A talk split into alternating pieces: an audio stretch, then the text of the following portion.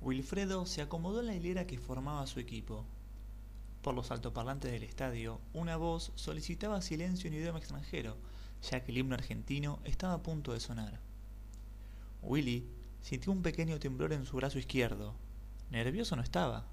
Por eso se encendió en él una alarma. Un arquero con un temblor en un brazo no era una buena señal.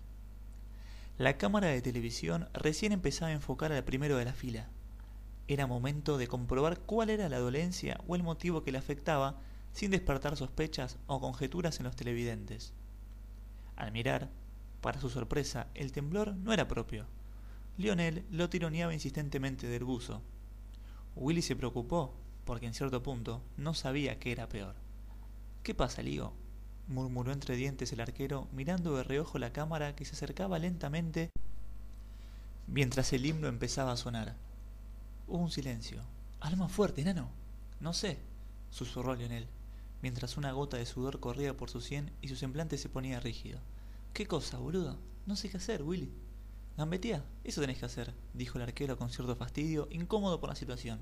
No, boludo, ahora. Me van a decir que no canto, que no me importa nada. Tapate la boca y listo. Tapame vos. Con esos guantes seguro me tapas toda la cara. ¿Estás en pedo? No es para tanto.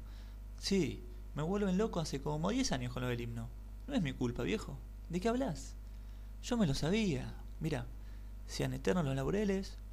Cantaba en un susurro, como quien pasa una respuesta en una prueba a un compañero que no estudió. Que supimos conseguir, que supimos conseguir. Coronados de gloria vivamos, o juremos con gloria morir, o juremos con gloria morir. Y si te lo sabes, ¿cuál es el problema?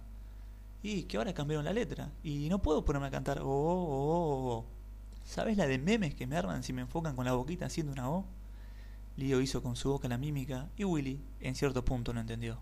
Para cuando la cámara tomó a Wilfredo, este ya estaba posando de perfil con la mirada perdida en la multitud.